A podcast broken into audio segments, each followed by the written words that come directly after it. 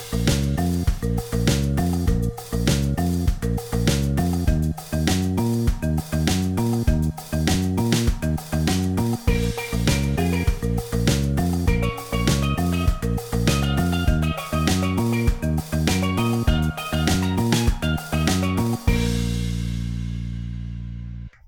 Bienvenidos todos a un episodio más de Personal Upgrade Academy, espacio donde semana a semana conocemos las historias de personas que se sientan aquí, personas de todos los caminos de la vida, de quienes queremos aprender sus aciertos, sus errores, sus fracasos, sus anécdotas, para todos en comunidad seguir aprendiendo.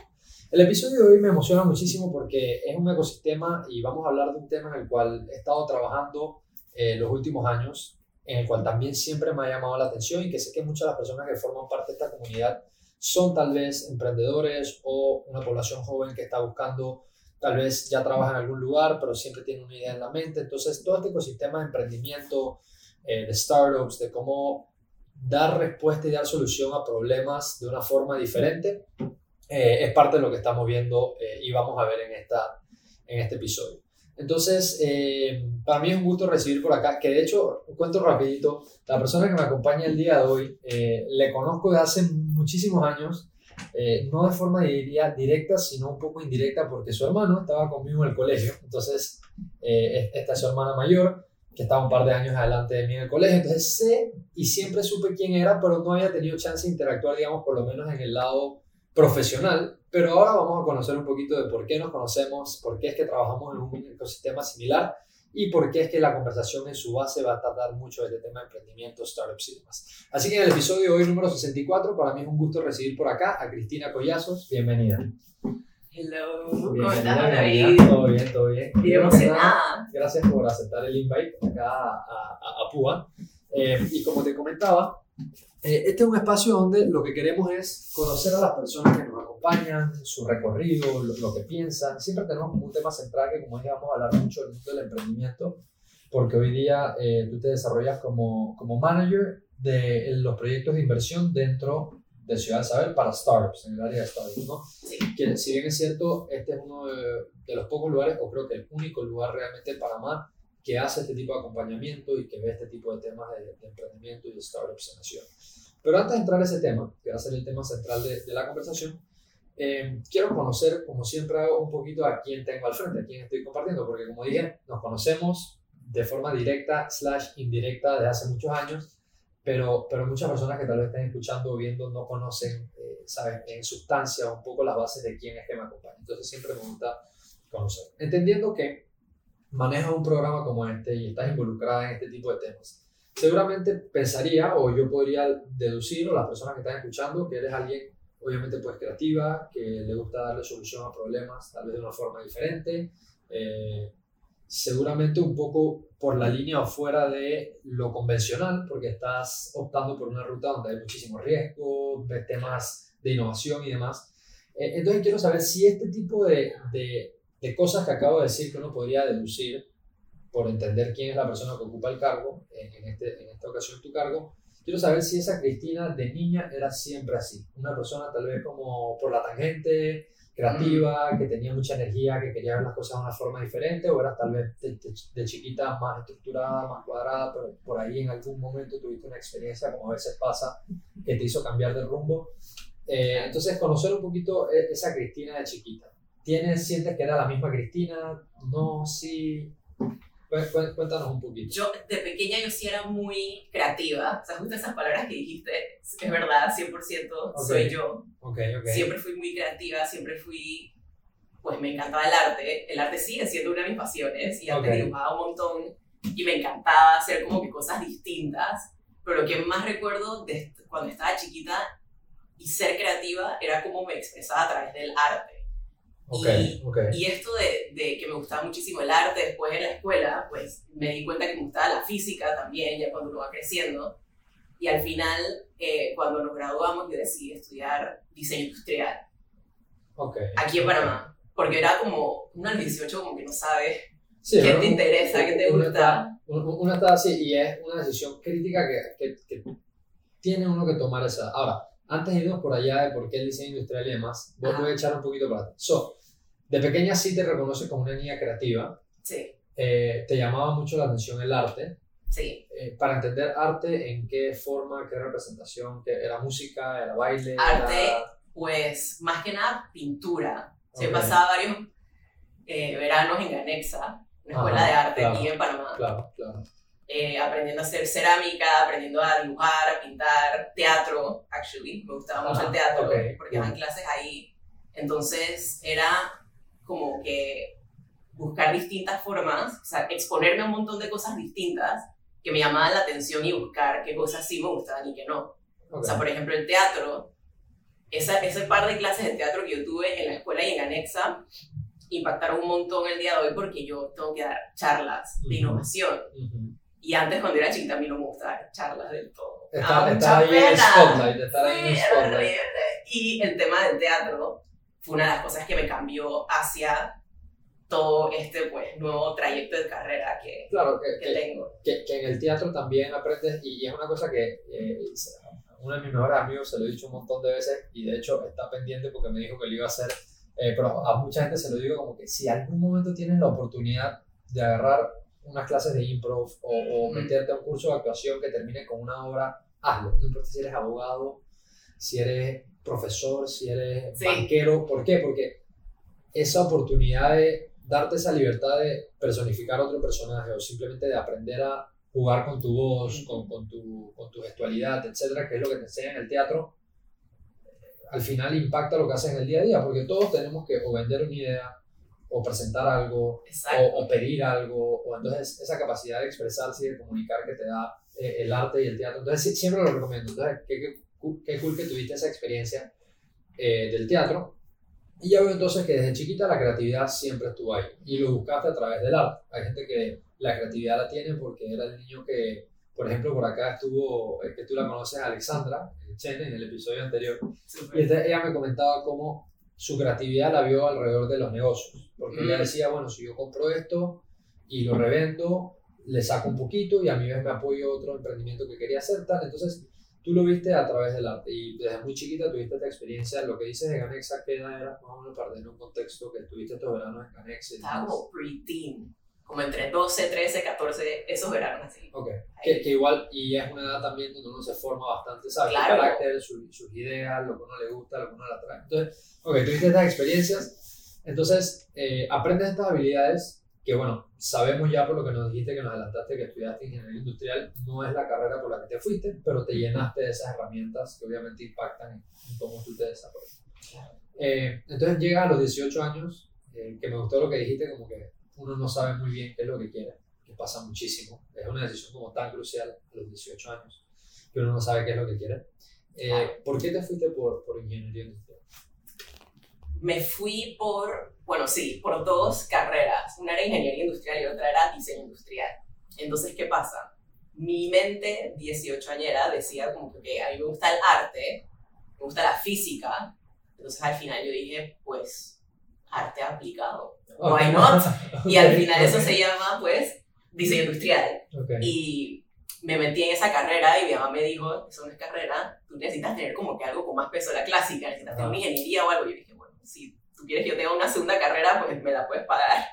Y al final me pagó estas dos carreras, que Hiciste una, diseño en ingeniería industrial. exacto, a la vez. Y yo hoy mirando atrás, me parece que fue bien interesante porque un lado era todo esto que tú dices de resolver problemas y observar en, en la parte de diseño. Ujú. entender cómo una persona se sienta en una silla, cuáles son los distintos problemas que puedes tener tú al recostarte, o si algo, un nodo de estos no cuaja bien, se puede caer la silla. O sea, era como que observar detalles, por un lado, y resolver problemas de diseño, ya fuera físico o pues cualquier otra cosa que estuvieras haciendo. Y la parte de ingeniería sí me, me dio la oportunidad de aprender a estructurar las cosas más, o sea, organizarme más. Ok. Entonces fue una mezcla bien interesante que al final, bueno, al final, hasta ahora me ha impactado directamente en algo que yo nunca pensé que me iba a dedicar, dije, en mi vida. Del todo. Del todo, porque esto, bueno, tú sabes, esto es algo que no existía en Panamá, dije, Claro. seis años este puesto no existía. Claro, hasta hace poco. So, so tienes ese mix interesante, sales, sales de la escuela, eh, optas primero por diseño, tu mamá te da esta recomendación, la tomas, que me Sí. imagino que tampoco debió haber sido fácil porque estabas handling dos cosas Claro. si bien es cierto, se complementan, cada uno tiene su nivel de complejidad y tienes que cumplir con un montón de cosas. O so, había su challenge ahí. Eh, pero, como bien lo planteas, tienes el lado de diseño, que es como mucho pensamiento, la creatividad, el, el, lo que no es muy tangible, digamos, la parte más menos tangible, y la parte de los sistemas, que es como la parte de, de la ingeniería, porque es algo como muy preciso, muy exacto. Entonces, estas dos cosas se compaginan, aprendes de ahí, y, y luego eh, sale de, ah, una, una, otra pregunta que me surge ahorita. Durante estas épocas, eh, hablemos colegio, pre, antes de tomar esta decisión, y durante universidad, etcétera, eh, ¿Llegaste a tener experiencias laborales en, en estos periodos de tiempo? Mm, de internships, como de pasantías. Internships o los Sí. veranos, este tipo de cosas. Pasantías y las hacía todas en, en temas de diseño. Trabajando en, en, por ejemplo, hay algo que se llama Casacor, que es popular, Ajá, ajá. que es un, un evento de diseño de interiores. Entonces, ese fue dije, mi primera experiencia laboral, fue lo máximo. Y yo tenía que explicar como que esta pared está hecha de esto y este es el diseño de este espacio. Y, y fue súper cool porque de vuelta veo toda esta parte de las cosas que yo hacía de chiquita como teatro, que me ayudan como a expresar cuál es el feeling del diseño de Claro, un cuarto. performance, a vender. Ajá, claro. exacto. Y lo- además de eso, trabajé en, en mi internship, que era con un estudio, eran dos chicas que hacían y- diseño de interiores, entonces yo las ayudaba con todo el tema de diseño industrial. Ok, Entonces hacía eh, maquetas 3D en, en computador sobre cómo se iba a ver disco, un espacio que ellas diseñaban. ok. Esas cositas bien cool. Entonces, sí, sí, sí tuviste en paralelo como que estudio y experiencias, Sí. eh, digamos, internships o como uno lo quiera poner, pero sí esa, ese lado que es como el real world, vamos a ponerlo, como que cuando uno Claro. estudia lo ve y es, es la parte teórica y está en papel, eh, se hacen proyectos, pero no hay nada como pasar al, al, al real world, pues, al, al verdaderamente tener una oportunidad, ya sea de practicante o, o un internship o lo que sea. Eh, entonces, eh, estuviste ahí, tienes esa experiencia. Y luego, cuando sales de la universidad, y me gustó mucho el, el, el punto que tocaste porque es una realidad, eh, y lo que Cristina dijo, el puesto donde tú estás hoy día, hace seis años no existía. Pero no existía aquí en Panamá. Exacto. Porque sabemos que, obviamente, eh, como muchas otras cosas, en nuestra región latina, eh, somos, no estamos, digamos, dentro de los early adopters. O sea, las cosas demoran un tiempo en permearse, ya sea tecnología, innovación, que es el área donde trabajas. Eh, entonces, es algo muy novedoso. So, a la par que uno está creando algo nuevo, también estás como que, o sea, estás, perdón, estás aprendiendo algo nuevo, estás creando algo nuevo, porque es algo diferente y, que se sale del molde aquí en Panamá. Entonces, para dar un poquito de, de, contexto y que la gente entienda qué es esto que tú dices que hace seis años no existía o el espacio, eh, trabajas en Ciudad del Saber, que para aquellas personas que están aquí en Panamá, tal vez based, eh, sabrán o habrán escuchado de Ciudad del Saber, que es una fundación sin fines de lucro, que queda pasando Albrook y Clayton para allá. Hay algunos que lo conocen como eso que queda por allá, hay algunas otras personas que están un poco más claras qué es lo que hace Ciudad del Saber. Pero tal vez hay personas afuera que estén escuchando que no están muy claros. Ahora, el nombre es catchy, eso suena interesante Claro. que dice la ciudad del saber. Es cool. Eh, pero como para poner un baseline, eh, ¿qué, ¿qué realmente es Ciudad del Saber, este lugar donde trabajas? Para que la gente sepa que es una ciudad, no es una ciudad, es un lugar, qué se hace, cuál es el propósito que tiene. Y después vamos a hablar un poquito como de cómo llegaste ahí y un par de cosas más. Pero, Ciudad del Saber es un proyecto divino que es bien difícil de entender, pero básicamente es lo que solía ser una base militar estadounidense, que es la base militar que, que protegía el canal, porque Ciudad del Saber está justo al frente del canal de Panamá. ajá, Esta base militar eh, se convirtió en un hub de innovación. Entonces, ¿cuál es la historia? La historia es que, y me encanta echarla, echar el cuento, ok, ok. Sí, imagínense los años 90 en un Panamá post-dictadura. O sea, cuando salió Noriega, hubo la invasión, o sea, el feeling de la gente estaba como por el piso, ¿qué va a pasar? Estábamos tratando como que de ¿sabes? salir a flote, salir adelante. Viene esta gente con una idea de hacer una plaza socrática, ok. ¿sí? un lugar que fuera para el pueblo panameño, para transmitir conocimiento y así poder como evolucionar como sociedad. Claro, Entonces, ¿qué pasa? Durante los 90 los estadounidenses se fueron de Panamá. Nos dieron a nosotros el canal de vuelta en el 99. Ajá. Perdón. Sí, 99 2000 pasó. Exacto, y que el último día del año 99 nos dieron el canal y pues habían todos estos espacios que quedaban vacíos y no se sabía qué iban a hacer de esos espacios. Y uno de estos espacios era eh, esta base militar que se llama la base militar Clayton, hoy día conocido como Ciudad del Saber. Ok. Y pues la gran pregunta de qué hacemos con este espacio, Que es, además... que es enorme, por cierto. Son, exacto, son, es una mini ciudad, por eso se llama Ciudad del Saber. Claro. Son 120 hectáreas, más de 200 edi- edificios que eran barracas de soldados. Ah, eso iba a decir, como que Ujú. para que la gente que no haya escuchado Ciudad del Saber, si no son de Panamá, etcétera, literalmente como dijo Cristina, una mini ciudad, Sí. ya tenía casas construidas, vivía gente ahí, calles, o sea, todo operable, todo, todo. Exacto, era una ciudad diseñada para eh, los militares estadounidenses. Vivían soldados y todo estaba diseñado eh, alrededor de la vida de un soldado. Tenías las viviendas, tenías donde ellos trabajaban, tenías un lugar para que comieran, tenías un teatro y un cine, o sea, todo estaba pensado para, Espacios al aire libre, hay muchísimos Claro, verdes, parque, hay muchísimos verdes. para que te ejercites. Es una mini ciudad. Ok.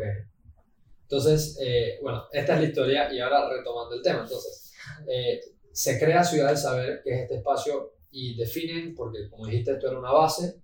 eh, entiendo, esto es una fundación sin fines de lucro, entonces esto fue un Ujú. grupo de personas que dijeron, este área se puede convertir en el equivalente a esta plaza socrática, un lugar para compartir ideas y demás. Eh, se, se, se opera y se rige como una fundación Exacto. y luego comienzan a surgir diferentes programas, diferentes cosas dentro de Ciudad del Saber.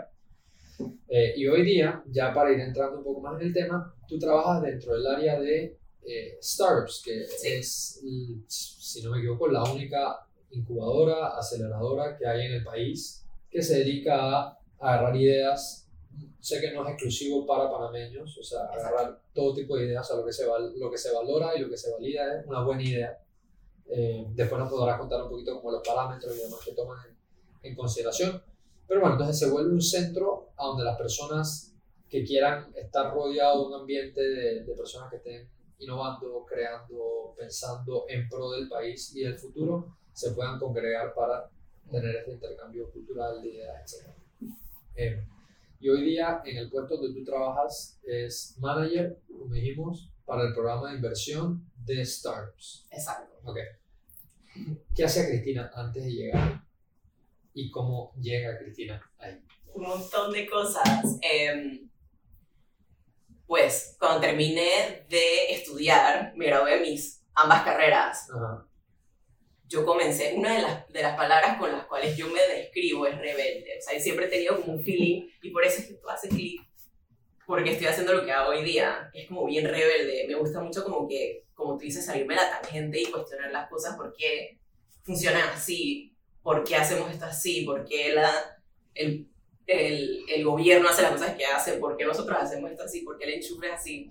Y yo estaba comenzando a tener, cuando me gradué, comencé a tener estos estos momentos de rebeldía que yo decía como que, wow, ¿será que me voy a graduar, voy a trabajar para algo que no me gusta y me voy a casar, voy a tener hijos y voy a morir? Y that's it. Y Ok. ya, entonces me comenzó a tener como que esos momentos de, de trauma y de miedo por una vida prehecha Ok, ok. que eh, comencé a tener pues estos temas constantes de estar preguntándome, dije, man, ¿será que, o sea, qué voy a hacer? ¿Cuál es el trabajo? ¿Será que hago esto, no hago esto? Y cambié de chip completamente y me fui a trabajar a la cosa más cuadrada del mundo, que es finanzas. Sí, sí, es verdad. Finanzas en, en, una, en una naviera en Panamá. Ah, wow. Qué locura, pero bueno, pues es lo que hice.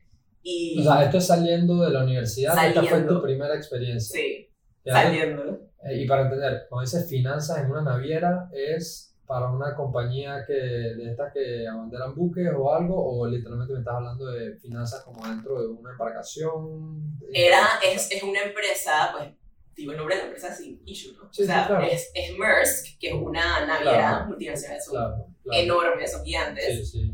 Y dentro de esta empresa, ellos tienen un equipo eh, de finanzas. Parte del equipo se enfoca en income, en generar ganancias, y parte del equipo, se, es tan grande, se enfoca en entender costos. Y ahí es donde estaba yo. Ok. Entonces yo veía la matrix de costos. La parte operativa. de, ajá, de operación de Maersk Latinoamérica y específicamente Brasil, Wow, Y- que, que es un monstruo by itself. que muy bien sabes que es un monstruo by itself. Sí, sí, y era súper interesante. Estamos luchando allá Mm. to- to- todo, lo, todo lo que puede tener un monstruo de tres cabezas by itself. Eh, ¿Verdad? ok, pero entonces eh, trabajaste en Maersk, estabas con estas dudas y este tema de, de me, me gusta el concepto de la vida prehecha como que tal vez los steps a seguir, salir a la Sí. universidad, el trabajo, tal, la pareja, los hijos, tal, tal. Eh, Pero bueno, tienes esta, esta primera experiencia. ¿Qué tiempo estuviste eh, trabajando en la naviera? Tres años. Tres años, ok. Eh, so, podría imaginar, tú me, tú me corregirás, pero podría imaginar que tal vez no era lo que te despertaba con un yupi de la cama todos los días, pero seguramente te llenaste un montón de herramientas y aprendiste demasiado. Me puedo imaginar, o sea, trabajar en un área de finanzas, una multinacional, Sí. o sea, gets you going, pues, o sea, como que aprendes mucho.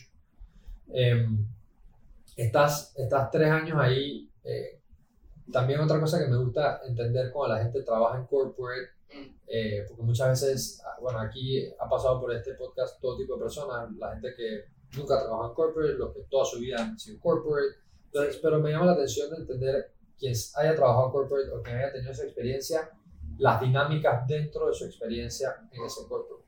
Eh, tú trabajas con un grupo chico, un grupo grande, eh, tenías un team abajo tuyo, o sea, ¿cómo, cómo fue tu experiencia como ahí Sí. adentro?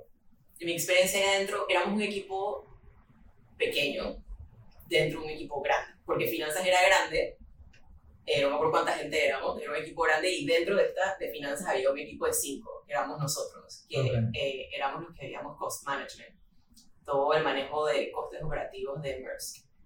Y cada uno viendo países distintos, ¿no? Ujú. Éramos cuatro hombres y yo, esa es como que la historia de mi vida, porque lo mismo pasaba al inicio con el tema de startups. Sí, sí. Eh, pero ahora, ahora escuch- escuchándote, una de las cosas que sí me agregó muchísimo a esa experiencia es que me, que me generó thick skin.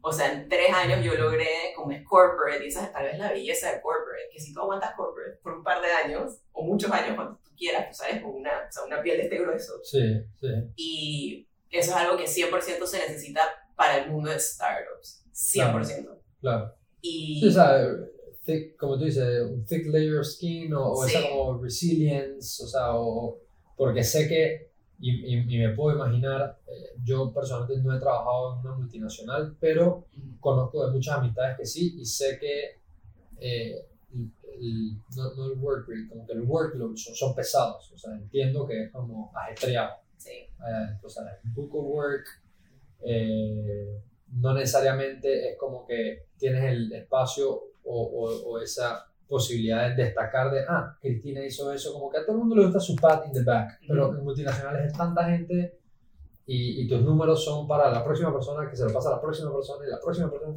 claro. que como que simplemente estás como que metiendo ese workload ahí y como que no hay la oportunidad tal vez de eh, poner en práctica o disfrutar de ese lado creativo, que es lo que me has dicho que de chiquita tenías ese lado creativo, o que startups, o que equipos más chicos, o donde te puedes mover más rápido, o donde puedes tomar decisiones por tu cuenta, eh, se, se- se nota un poco más, ¿no? Ese, ese input que uno da. Eh, entonces, bueno, estuviste en Maersk por tres años, trabajando en el área de finanzas, y de ahí de Maersk viene directo el salto a Ciudad del Saber, ¿o no? No. Todavía. Yo en ese momento ni sabía que me quería dedicar a emprendimiento. Eso fue como un, un proceso orgánico súper interesante. Porque, pues, tres años en Merce, claro, porque ahora yo miro para atrás y yo veo que yo estaba en un momento así como que, ah, ¿qué voy a hacer? Probando de todo, Claro. igual como hacía de chiquita, que he probado varias cosas como para entender qué me gustaba. Merce me empujó tanto, como tú dices, con el workload intenso. Eh, la verdad que yo sí tuve muchas oportunidades de brillar, lo cual, Ok, great, Sí, liderando proyectos y tal que también eh, me agregaron valor hacia lo que estoy haciendo hoy día. ok.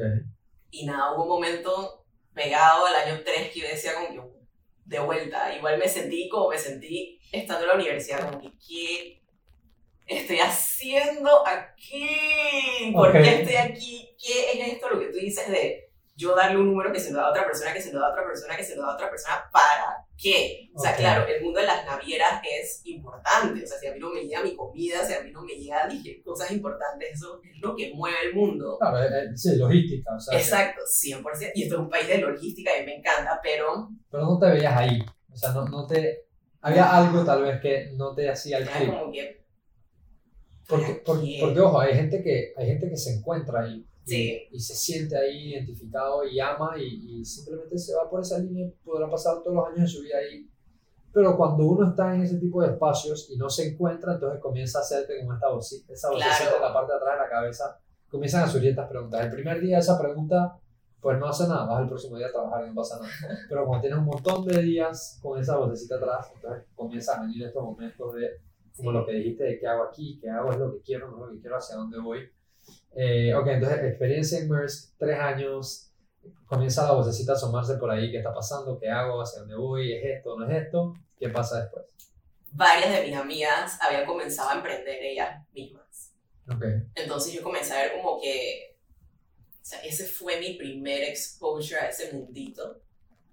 Vi varias de mis mejores amigas emprender y yo comenzaba, ellas son coaches, ambas que emprendieron son coaches ok, y una se convirtió en coach de negocios aquí en Panamá. Yo comencé a verlas a ellas, como que en este mundo del emprendimiento, iba mucho a sus eventos, me empapé bastante del mundo del emprendimiento y amarraba el del emprendimiento al mundo de, de crecimiento personal, bastante. ok, Entonces se mezcló todas estas cosas de yo pensar que aquí, con lo del tema de, de crecimiento personal, ver a mis mejores amigas emprender y nada, comencé a buscar maestrías de emprendimiento e innovación porque yo decía, "Ay, man, aquí, aquí hay algo que me llama la atención, que me interesa, que sí me emociona ok, y me fui a estudiar a eh, Madrid, a la Universidad Complutense de Madrid y me encantó el tema. Es un máster en emprendimiento e innovación de negocios ok, y ok. la cambié de vuelta, o sea, completamente. Para, para, irnos, para irnos ubicando en, en el timeline, que siempre me gustan las historias, como buena historia, que tenga su timeline. Ujú. Eh, eh, ¿a qué, edad, ¿Qué edad tienes cuando está pasando todo esto? ¿Te vas a hacer tu máster, etcétera? 25. Ok, 25. So, es que me gusta mucho porque eh, una gran parte de la audiencia aquí es joven, entonces está entre sus 18, 20, 30, 40s, pero no tanto, pero 18 a 30 por ahí. Entonces, como para que tengan idea de en qué momento las personas que vienen toman decisiones o, o hay gente que me ha dicho que ha sido mucho más tarde en su, Sí. en su vida, hay gente que me ha dicho que ha sido mucho más temprano, entonces como que cool que escuchen. Son 25 años, te vas, encuentras un tema que te llama la atención, tienes también la experiencia de vivir afuera, que es súper cool Claro, algo diferente, eso, la cultura, cambio de cultura, abre las perspectivas. Eh, comienzas a estudiar entonces este máster. Eh, seguramente, no sé, tú me corregirás, pero seguramente estudiándolo, pero todavía no al 100% claro cómo se come esto y a qué lo voy a aplicar. Pero quería aprender de esto, ¿sabes? exacto. Como que, no es como que ah, me fui a coger un máster en eh, diseño de interiores, bueno, entonces sé que voy a hacer diseño interior Ujú. como que el máster es en innovación y, te- innovación y, Emprendimiento de negocios. innovación y emprendimiento, eh, y emprendimiento en negocios, pero todavía no estás tal vez 100% segura cómo aterrizas eso de vuelta cuando llegas a Panamá. Eh, entonces, bueno, vas, tienes esa experiencia. eh, esto, I guess que fue como un año, año ish, por ahí. Sí, dos años. masters. Dos años. Ok, dos años. Wow, qué amazing, qué delicia vivir allá dos años. Y toda la experiencia. Pero bueno, entonces regresas, 26, 27, 28, tal vez por ahí en ese age range, llegas a Panamá y ¿qué pasa? Bueno, ¿qué pasa? Estudié todo este tema exactamente como tú dices, lo estaba estudiando pero no sabía exactamente cómo lo iba a aplicar. Allá tuve otra pasantía que me dio otro skill en algo que yo no había hecho nunca, que es mercadeo, imagínate. O sea, sumando skills a través de la vida que nunca me hizo sentido hasta ahora. Y bueno, terminó todo y mi mejor amigo se llama Andrés y él está trabajando en Ciudad del Saber Ajá, claro. en el centro de innovación. Entonces, por él, ya yo había comenzado a ver que había este equipo que trabaja con eh, emprendimiento femenino, que trabaja con startups. Apenas comenzaba el equipo de startups a, a, a, a formarse y que habían coworkings y todos estos temas. Cono- ¿Conocía Ciudad del Saber previo a que Andrés estuviera ahí o, o la verdad que Poco. no, o sea, no, no tenías mucha idea? Poco. Como pasa mucho, o sea, Sí. hay mucha gente que desconoce lo que hace Ciudad del Saber, desconoce que existe Exacto. Ciudad del Saber o sea, saben que Ciudad del Saber queda donde se queda Ciudad del Saber, pero desconocen realmente lo que hace Ciudad del Saber. So, tú estabas más o menos en esa línea, como que no estaba muy enterada, no sabía, y como tú dices también, pues era algo nuevo que se estaba formando. Sí, entonces lo, lo conocí a través de él, a través de mi mejor amigo, y, y nada, cuando llegó el momento ya como al año y medio, ya yo había terminado mi máster, había terminado mi, mi pasantía, o la estaba haciendo, mejor dicho, y ya de vuelta yo como que comencé a buscar trabajo allá. Y en ese momento... En Madrid. Ajá, bueno, en ese momento estaba trabajando en Barcelona, o sea, yo me había mudado. Estudié en Madrid y después conseguí un internship en Barcelona, así que belleza. Ok, Me encanta. ok. Tuviste both, both sides, pudiste conocer Madrid, trabajaste en Barcelona. Sí, Ok. y en Barcelona, eso sí fue game changer. En Barcelona trabajé en Barcelona Activa, que es un lugar para emprendimiento, para startups del Ayuntamiento de Barcelona. Entonces, en ese momento yo ya estaba viendo, estaba trabajando en mercadeo, pero estaba viendo los insights de un startup, de otros startups en, en, en este coworking que ellos tenían allá.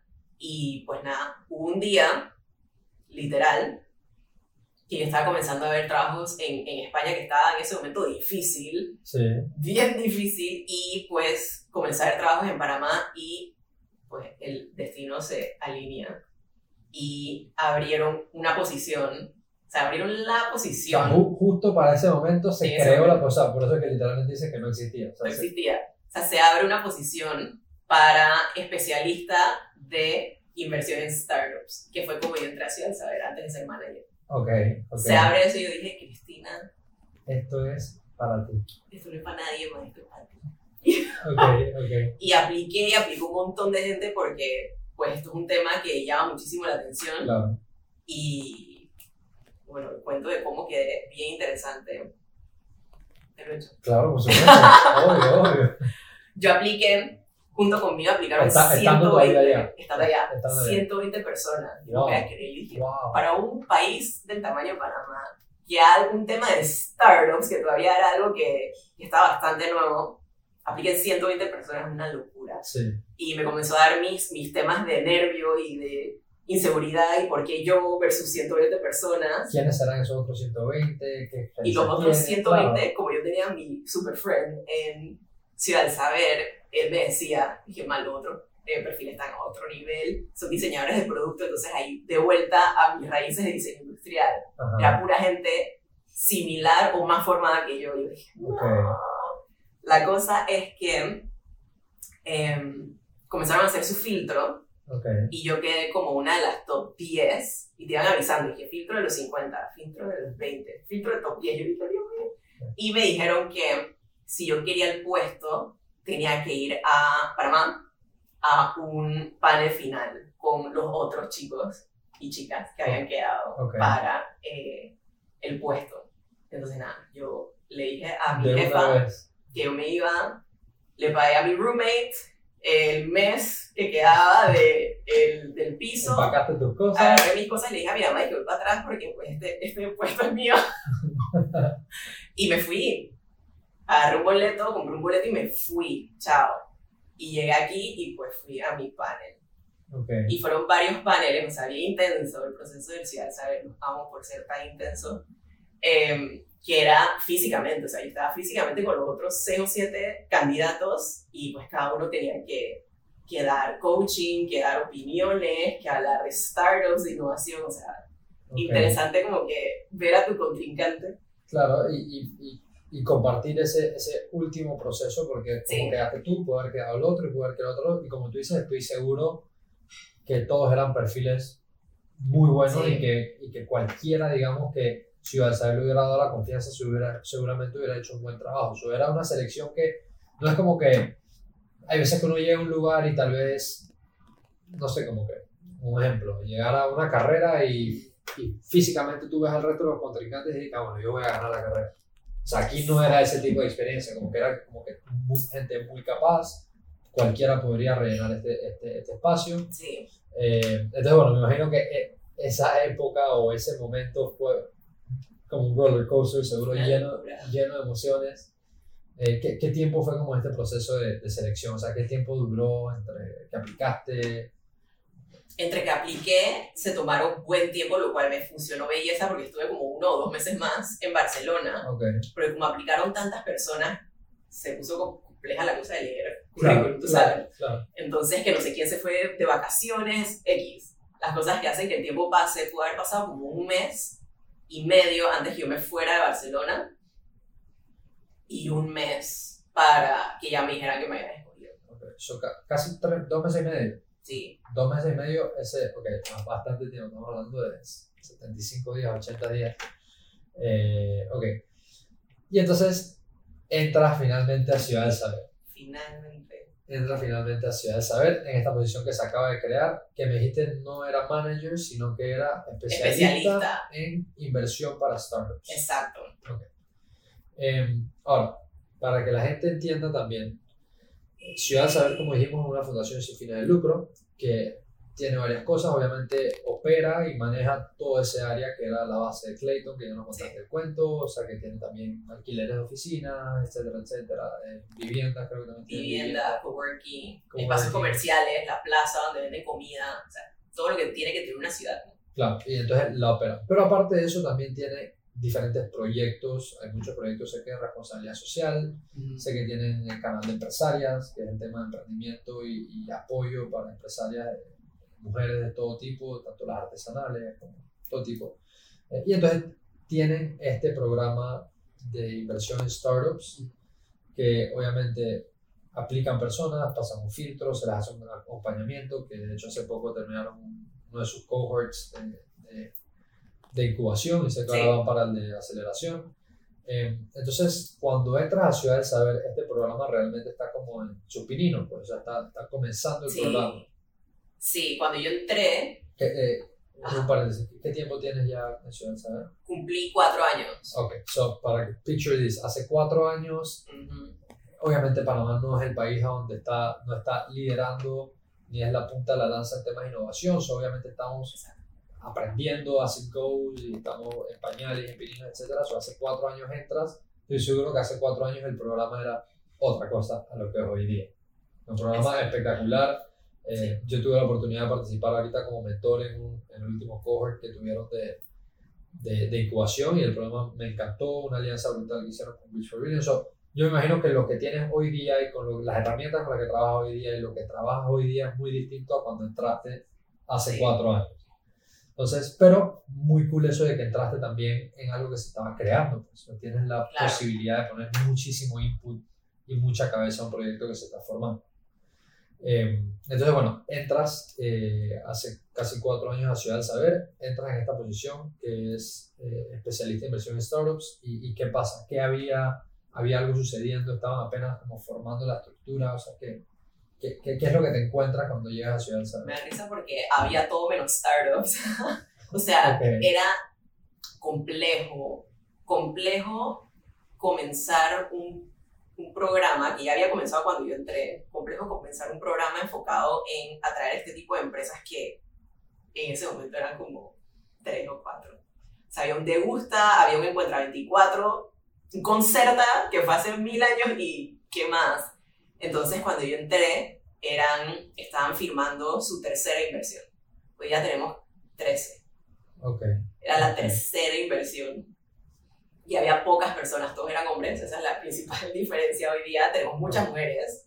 Todavía no llegamos al 50-50, pero estamos como un 60-40. Wow. 60 hombres, eh, 40 mujeres. Que, que en lo, bueno, STEM Fields y por Ujú. supuesto que dentro de innovación, que eso va dentro de STEM Fields, tecnología, etcétera, el balance es así, pues, o sea, es como un, un espacio muy ocupado por hombres, pero que cada vez se va Claro. llevando más hacia esa media. Sí, Pero entonces fue con lo que te encontraste cuando entraste. me encontré con puro, puro man y con pocos startups, pero con, con un equipo y con una ciudad ¿sabes? muy enfocada en encontrarlos, uno, Ok. o generarlos, crearlos, formarlos. Crear el ecosistema para que se cultive ese, ese, Ese- ese- ese tipo de pensamiento, ese tipo de, Sí, de, de iniciativas. exacto. Entonces era un, un programa muy nuevo y pues estábamos buscando como que entender cuál era bien, cuál era el, el rol que queríamos que tuviera el programa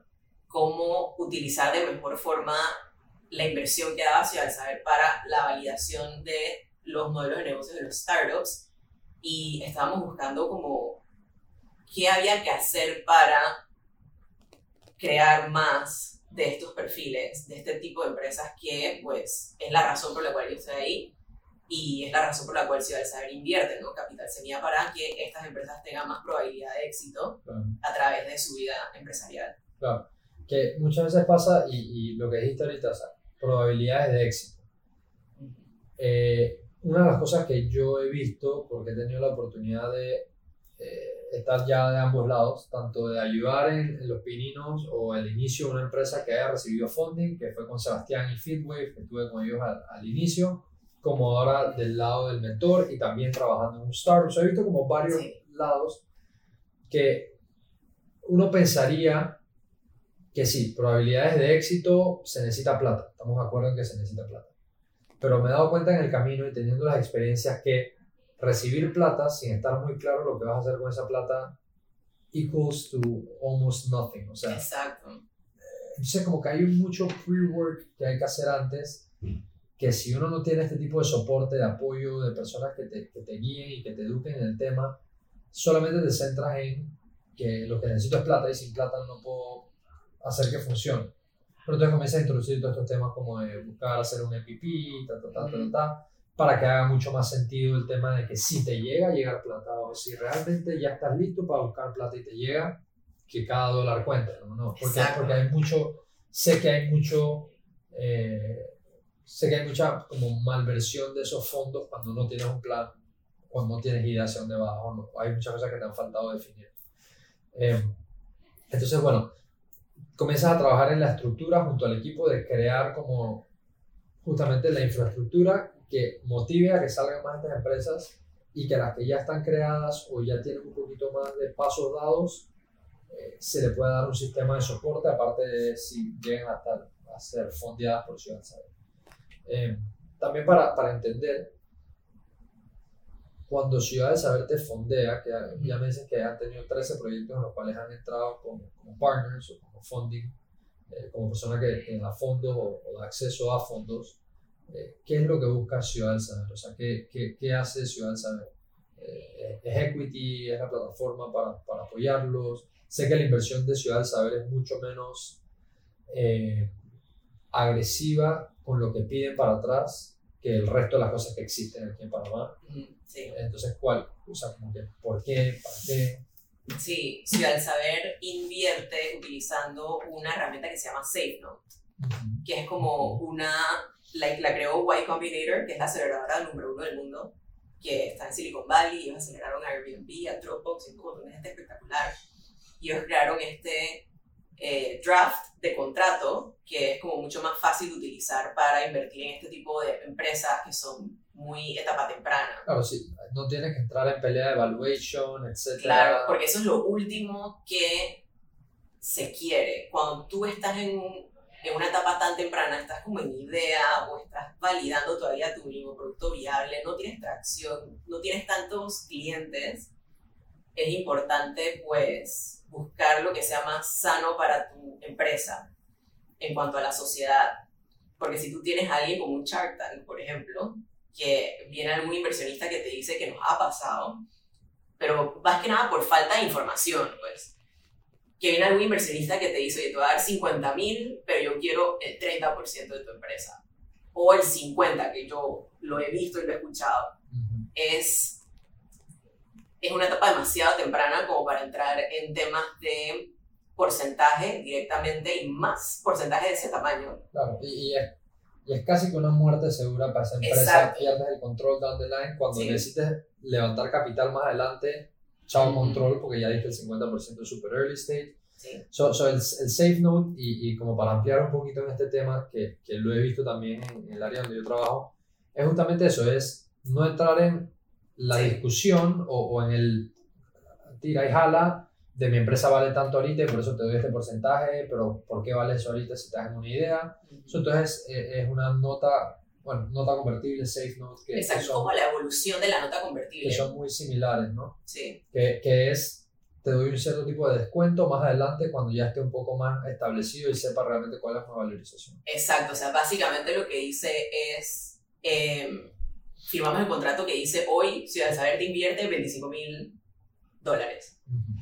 Eh, en un futuro, cuando la empresa ya tenga una, o sea, se valore, un evento de liquidez, entonces Ciudad del Saber va a decir, ok, tú hoy día te valoraste en un millón, ese esos 25 mil que yo di hace dos años, ¿cuánto vale? Entonces es una regla de tres que busca em, asegurar que sea positivo para el startup, ¿no? O sea, que Ciudad del Saber no se lleve por 25 mil dólares, no se lleve el 30% de la empresa, que se lleve 5, 4, 3, 2% de la empresa, dependiendo de cuánto se valore. En ese momento del futuro donde lograste esa liquidez que se busca. Exacto. donde tienes más, más números, más data.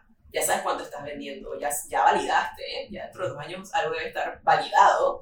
Eh, o alguien más te puso capital, un angel o cualquier otro inversionista y, esa entrada, Claro, esa entrada de capital externa valora pues la empresa porque con esa persona sí seguramente negociaste. Te doy un 5%, sí. no, no, Rondo, te doy un 5% por 10 mil dólares. Por ende, la empresa vale 200 eh, mil dólares. Así. Exacto. Eh, entonces, bueno, ese es el vehículo que usan para las inversiones en este tipo de, startups que hoy día tienen tres. Ahora, regresemos un poquito atrás antes de pensar en la plata, etcétera, eh, de la inversión, que obviamente no es todo el mundo que se la lleva, son solamente 13. ¿Cuántas empresas han pasado por Ciudad del Saber? O sea, por el programa o por... Sí, un rough estimate de empresas que hayan pasado lo que pasa es que nuestro, nuestro programa más masivo, que en verdad no es masivo, pero bueno, atrae más gente, es nuestro programa de incubación, que es la previa al programa de aceleración, porque pues puede, puede tener mucha más gente porque no se invierte. Exacto. Es, es un programa de incubación en el cual tú entras con una idea, o si ya tuviste un mínimo producto viable y ahora quieres volver a, a validarlo, pues pasas por este proceso donde tú vas paso a paso validando tu idea de negocios. Entonces, en este programa sí han pasado, este año pasaron 21, pues tú fuiste mentor, entonces sí aguanta mucha más gente. Okay. Desde el 2015 hasta hoy han pasado alrededor de 100, okay. porque los primeros, los primeros tres años habían pasado como 80, han pasado como 100, 110 empresas. Okay. So, so, en verdad, cuando lo ves así, que viene cierto, como tú dijiste, no es aceleración, solo no estamos hablando de que te voy a fondear, sí. pero estamos hablando de que con un proceso ya aprobado, estructurado, con un mucho mayor soporte, lo que tú podrías tener by, your own, te voy a ayudar a, a ayudarte a, hacerte cuestionamientos aquí, aquí, aquí, para que tú mismo también aprendas de tu negocio. O sea, yo, yo eh, como tú dices, tuve, tuve la oportunidad de ser mentor y en verdad fue impresionante cómo fueron 90 días, eh, o sea, como un deep dive por 90 días intensivo, 8 módulos desde cuál es tu idea hasta cuáles son tus números, hasta cuál es tu modelo de marketing, de negocio, etc. Em, y en verdad era, era curioso ver a los emprendedores, yo tuve la oportunidad de compartir con dos emprendedores, eh, como que ellos mismos darse cuenta de, ah, wow, cosas de su propio negocio que no habían puesto o ni siquiera, habían contextualizado. Y gracias a estas plataformas, y gracias a un proceso ya bien estructurado, decían como que, ah, wow, en verdad esto o no estaba bien planteado, o no era la idea correcta, o esto no es lo primero que debe venir en mi plan de ejecución, como que te das cuenta de este tipo de cosas cuando tienes este tipo de soporte y lugares como Ciudad de Saber que impulsan esto. Ahora, eh, luego del proceso de, de, incubación, sí tienes un programa que, como tú dices, es aceleración. ¿Qué pasa en ese programa de aceleración? ¿Cuál es la diferencia entre el uno y el otro? Como para dar un poquito de... Sí.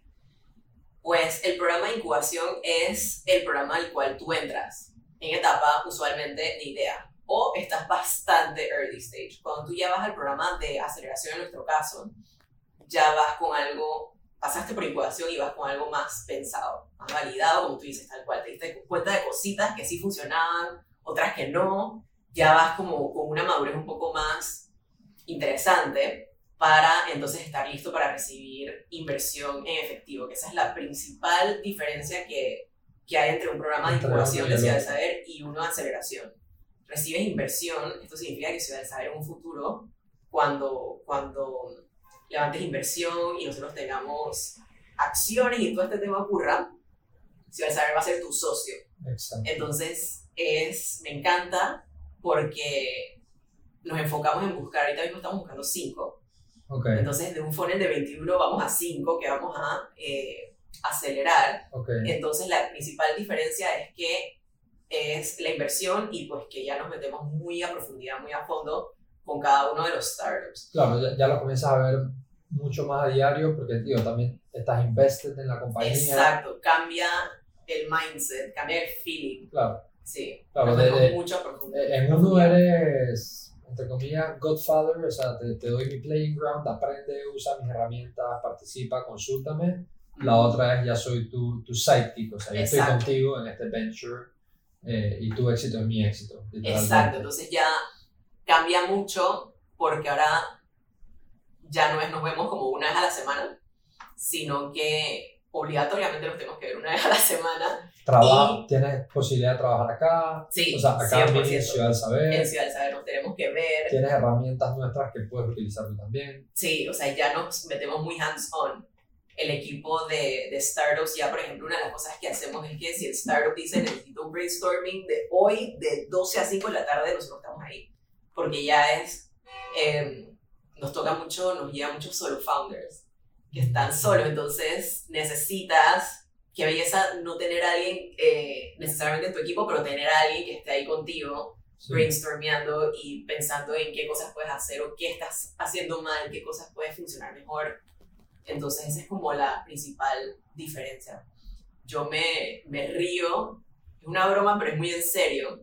En el mundo del emprendimiento está esto de las tres Fs. Friends, Family y Y Fools.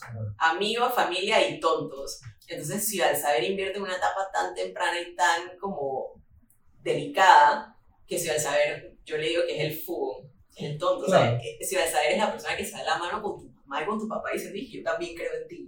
O sea, mi papá también yo también claro. creo en ti. Claro, claro. Entonces es, es como, como tú decías al inicio, es algo mucho más, no es tan shark, no es tan... Sí, no, no, no es ir al Intenso. banco a sacar Mm. 50 mil dólares con Exacto. las tasas y con los plazos y con los y sin ningún tipo de apoyo no, no puedes llamar Exacto. no puedes llamar al abogado del banco a que te ayude ni puedes llamar Sí. al, al diseño del banco o sea entonces acá obviamente es mucho bueno es mucho más en pro no solo de la empresa sí por supuesto la empresa porque estás invested en la empresa como ciudad de saber sino ustedes también tienen el concepto de emprendimiento, innovación. O sea, ustedes están también en pro de la innovación, del ecosistema, Exacto. del ecosistema de lo que se crea en Panamá. Por eso sé que también dan recursos gratuitos a gente que no están en sus programas. O sea, sé que hay seminarios, eh, el hacer de la ciudad, eh, que, que ahora es un programa que tienen, gratuito. Yo me puedo conectar y puedo aprender de X, Y, Z tema. Eh, entonces, e- este tipo de cosas te hacen ver que como fundación sí tienen como esa visión un poco más broad de no solamente invierto y quiero mi retorno, sino Claro. estoy fomentando la cultura, la innovación, el cambio social, etcétera, a través de los programas que tienen. Eh, ahora ya estamos llegando casi al final de la conversación, entonces quiero hacer como un pequeño como, como fire, como rapid fire Q&A, ¿no? Y te voy a hacer un par de preguntas para entender como desde tu scope que has trabajado y que has visto por varios años eh, temas de emprendimiento para darle como un poco de luces a las personas. Son antes de algo interesante. Muchos solo founders y muchos seguramente que has visto que no, que son gente conjunta o que hay un founder y se ha apoyado en alguien temporal o no temporalmente para crear la empresa. Entonces esto es como más un poquito como de extraerte como tus puntos de vista y knowledge de lo que has visto y qué crees que funcione, qué crees que no funcione. O cuál por lo menos es hacia donde tú te inclinarías si tuvieras que, que emprender. Eh, so, el primer tema me encanta y creo que es sumamente importante. eh, partners, o sea, con quién te asocias. So, solo, solo founder o personas que han eh, eh, sido founders en conjuntos o co-founders, ¿cuál crees que es una mejor ruta? Em, si vamos by the book, el tema de tener un equipo es lo mejor. Emprender es duro. Hacer un startup es 10 veces más duro. Entonces, si tú tienes a, te tienes a ti misma y una persona más, es algo que es muy positivo y es a la persona correcta porque al final es como un matrimonio. Lo decimos en broma, pero es muy en serio. O sea, ese equipo, he escuchado esa frase. Tal cual, ese equipo que tú tienes es el equipo que va a emprender contigo por los próximos 10 años mínimo. Claro. Entonces esa es una persona que tú tienes que estar dispuesta a estar en las buenas y en las malas. Tal cual, patrimonio, aceptarle lo bueno y lo malo y que al final tú digas, oye, esta es la persona con la que yo quiero hacer Saber cuáles son sus fortalezas y que él desarrolle sus fortalezas y saber cuáles son sus debilidades y ver si yo le cubro esas debilidades. Sí, ahora, ese es mi favorito, cuando yo veo un equipo balanceado que se compenetran, se van bien, tú sabes, estas dos personas muy bien haciendo un startup. Ahora, prefiero solo founder a un equipo mal hecho. Me, me han llegado equipos de tres, de dos, que yo digo, que es este equipo, o sea, no, no se llevan bien o los tres hacen lo mismo. y he visto un solo founder, por, por ejemplo, el caso de Sebastián, que después fue solo founder, que valió más que estar con la persona que era errónea. Claro, claro. Entonces ese es mi orden. Equipo que se compenetra bien y después solo founder después equipo mal hecho.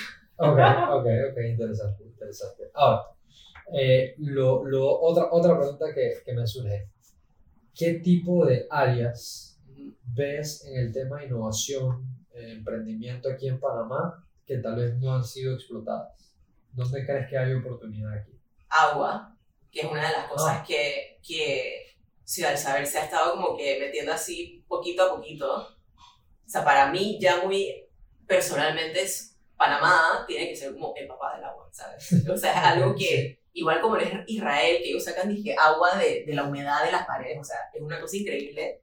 Nosotros aquí tenemos agua por todos lados. Que literalmente dije, medio que, entre comillas, preñan las nubes para que tiren más agua. Sí, literal. Tal cual. El tema del, de, del agua es algo que hay muchísimo que, que mucha tela que cortar ahí. Tenemos un canal que le interesa muchísimo el tema del agua. Claro. Porque uno de sus principales problemas los próximos 10 años. Entonces, ese es un tema que tiene un ciudad del saber, que te puede no solamente generar, sino atraer. Si no hay aquí, pues nada, hay que atraer para inspirar a los demás, puede atraer emprendimientos de agua que traigan soluciones para em, aplicar aquí. Hace unos años hicimos un challenge que fue el H2O Challenge, enfocado en atraer emprendimientos de Panamá y del mundo o sea, fue una convocatoria mundial que tuvieran temas de, estuvieran eh, solucionando cosas de agua. Sostenibilidad based on tema del agua. Y, y, ese es un tema que a mí siempre me, me, ronda la cabeza que hay que volver como que a alinearnos todos, con, todos como tú dices, el ecosistema, porque es algo que veo más urgente. Okay. Más y más urgente. Okay. Logística, cosas de Panamá, ¿no? Pero agua, es uno que no necesariamente todo el mundo que, ve. Que no, está, que no está en el spotlight, ¿no? O sea, por supuesto, como dijiste, innovación en logística, etcétera. Banco, fintech, ta, Makes sense por, por, por, la posición que tenemos. Fintech, obviamente, también que está booming ahorita y que hay muchísimos ojos y personas entrando en ese campo. Pero mira, no, me esperé esa respuesta me gusta, interesante. Pero hace muchísimo sentido, por supuesto. Con el canal. Claro. Eh, ok, ok, me gusta. Me gusta. Eh, otra, otra pregunta que me surge en el tema de, de innovación y, y, emprendimiento y demás. Si tuvieras que poner, hay un montón, hay un montón, pero si tuvieras que poner tres skills, así, hay, hay una bolsa llena de, de ballots y cada una de esas ballots es un skill, tres skills que tú pudieras handpick para sacar, para ponerle ese emprendedor ideal, ¿cuáles serían esas tres? Ideal. Es alguien que tiene hambre, esa siempre es la que a mí me viene a la cabeza. He trabajado con emprendedores y emprendedoras que aman lo que hacen, tienen hambre, tal vez no tienen ciertos skills, pero el hambre de esa gente les gana a los demás que sí tienen los skills, pero en verdad no, no tienes tantas ganas de hacer algo, no te mueres por resolver algo. El hambre te vuelve recursivo. Yes. Okay, El hambre le gana al resto de cosas increíblemente. Okay. Entonces, tener hambre tener labia para vender. Okay. Eso he trabajado mucho con, claro, en este mundo uno trabaja mucho con programadores, ¿no? O sea, personas que no necesariamente por el perfil que tienen, aunque hay algunos programadores que son vendedores que, wow, tú eres como un, algo que nunca antes se había visto en este mundo. Un unicornio. Sí, sí, eres un unicornio específico, pero chuzo, el tema de la labia para vender y, no solamente vender a inversionistas o a tus clientes, sino eh, enroll, venderle a, a, la gente, a un socio que tú quieres, oye, esta es mi visión, yo quiero estar aquí, no sé qué, es importante. Entonces, el, el hambre, la labia y... Em, no sé si esta es la palabra, pero la introspección para crecer más rápido he trabajado con founders que, que no, por no ser tan introspectivos no se dan cuenta de los errores que están haciendo una y otra vez. Entonces, he visto que el tema de tú tener ese, ese autotermómetro de entender qué estás haciendo bien y qué estás haciendo mal como líder, vale por 10. Ok, ok. Me, me, me gusta. El, el, la, la, primera me, la primera me gustó muchísimo. Hambre. Es verdad, es como lo alineo mucho con eso de que tarde o temprano la disciplina mata al talento. O sea, si tú estás ahí, sí. tú eres constante. Eh, hay, un, hay, hay, un man que se llama, a mí me encanta el, el tema así como tú dijiste, de, de, self-help y, y, desarrollo de inteligencia emocional y, y, crecimiento personal, etc. Y hay un tipo que se llama E.T. Eh, e The Hip Hop Preacher eh, buenísimo, él manda conferencias y, habla de todos estos temas y él es un man de Estados Unidos que viene súper de abajo, etcétera, etcétera. Y él le echa un cuento de, eh, de un tipo que le estaba pidiendo a, este man que tenía más experiencia que él en negocios, etcétera, que, que, le enseñara cuál era su secreto, etcétera. Y entonces él le dijo, encuéntrame en la playa mañana a las 4 de la mañana. Entonces, ¿pero para qué? Si encuentran mañana en la playa a las 4 de la mañana. Y entonces eh, se encuentran ahí y tal, y esta persona que le estaba como tratando de pedir el secreto, etcétera, no, no termina de entender por qué el secreto estaría en la playa a las 4 de la mañana. Eh, entonces él lo recibe ahí, etcétera, le dice, acompáñame y métete conmigo al mar. Early, estamos hablando que esta persona vive en ley o mar helado, etcétera, 4 de la mañana. Le dice, ¿para qué? No, métete conmigo al mar. Y cuando está dentro del mar, él agarra y lo hunde y lo hunde y, lo mantiene abajo del agua y lo mantiene abajo del agua hasta el momento donde esa persona se comienza a quedar sin aire y pelea con todo porque necesitas esa bocanada de aire y sale y da ese aliento porque se estaba asfixiando y entonces le dice hasta que tú no lo quieras as much as necesitabas esa bocanada de aire entonces te estás perdiendo lo que realmente se necesita y es eso o sea, esa hambre esas ganas esa esa bocanada de aire no porque la quieres, sino porque te hace falta y la necesitas porque es do or, do or die, ¿sabes? Sí. como, que, como que ese hambre, y me gustó mucho que lo hayas puesto allá arriba en, en esta posición número uno, es, es sumamente interesante eh, que, que, eso, y como tú dices, eso a veces le gana a esa persona que tal vez tiene más herramientas, más skills, más conocimiento. En papel. En papel, sí. Exacto. es súper interesante. Yo creo que el hambre, ahora, ahora que lo dijiste y todo el tema del mar, o sea, este último año y medio de pandemia, más el hambre fue clave, fue la clave. O sea, hubo momentos en la pandemia que yo viendo este portafolio de 13 inversiones de startups, yo decía, esto nos borró el portafolio. O sea, hasta aquí llegó esto, Dios mío, me va a votar, no van a invertir más en startups, porque la cosa estaba, claro. no solamente aquí, pues en el mundo. Hay un estudio que salió de Startup Genome que decía, los startups en el mundo tienen en promedio tres meses de runway. Cuando una pandemia, mucho más de tres meses. Entonces, eh, ¿qué pasa? Y esto me parece que es la, la, la gran fortaleza de los emprendedores y específicamente los startups latinos, o si eres de afuera, pues que vives en Panamá o en Latinoamérica, y es que el hambre fue esa bocanada de aire este último año fue una cosa tan seria. O sea, la gente estaba, los startups con los que yo trabajo estaban así, mínimamente, de tener o que cerrar o pues vamos a tirar esto a la basura, a ver qué pasa. Y al final, ahora que ya ha pasado un año y medio de pandemia, todos viven, todos viven. Hay algunos que están pues que la pandemia les cayó muy bien y crecieron sus negocios. Hay otros que la pandemia le cayó fatal y ahora están como que volviendo a... Pero lo pelearon, o sea... Lo pelearon y Claro. encontraron la forma de seguir adelante. Sí, de, por más. de pivotear o de reinventarse o de, o de- Sí. o de aguantar hasta que, hasta que el sol saliera de vuelta o poco a poco vaya saliendo un poco. Tal cual. Y la, la diferencia fue, fue, fue- fueron dos de las cosas que dije. Uno, el hambre, de, "Oh, yo sé que esto tiene que salir, esa rabia que uno le da con esa bocanada de aire, yo sé que esto tiene que salir, tiene que haber alguna forma. Y lo segundo fue todo ese tema de introspección, que ahora lo voy a cambiar a inteligencia emocional. Hubo muchos, muchos temas de, de inteligencia emocional y de aguante espiritual y emocional de, de los mismos startups para echar hacia adelante. Claro, de, de- de sus founders y de su team Duro. para aguantar. Ok. Eh, lo, lo último con lo que voy a cerrar es algo que, que generalmente hago al final de todos los episodios, es más que nada como una pregunta hipotética, pero me gusta siempre el, el, el scope o la perspectiva de cada una de las personas que se sienta aquí. So, hoy día, Cristina Collazos, con todo lo que ha aprendido a donde está sentada hoy, la Cristina que está aquí hoy me está acompañando, si pudiera hipotéticamente irse atrás en el tiempo y encontrarse a esa Cristina de 18 años o de 22 o 23, cuando estás saliendo de la U o de la escuela, que hay mucha incertidumbre, no sabes qué hacer, o cuando saliste de Maersk, que es un buen trabajo, pero no sé, me- ¿sabes? Esos momentos de incertidumbre, si te le pudieras acercar a esa Cristina del pasado y susurrarle un consejo, ¿qué le dirías? Que todo iba a hacer sentido al final.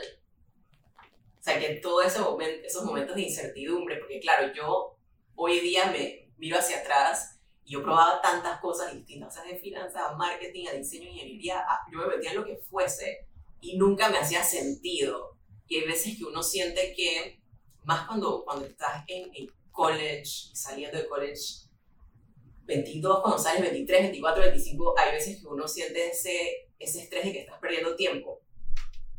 Tiempo eh, importante de la vida.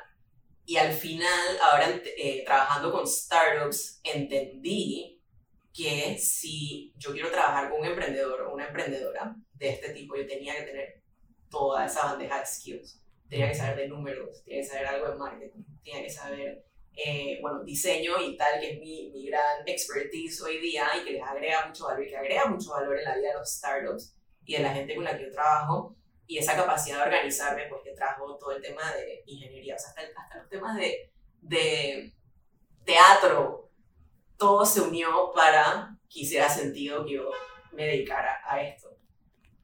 Entonces, nada, eso es lo que le diría, que paciencia porque al final todo va a conectar. Todo se alineará y todo caerá en su lugar. Sí.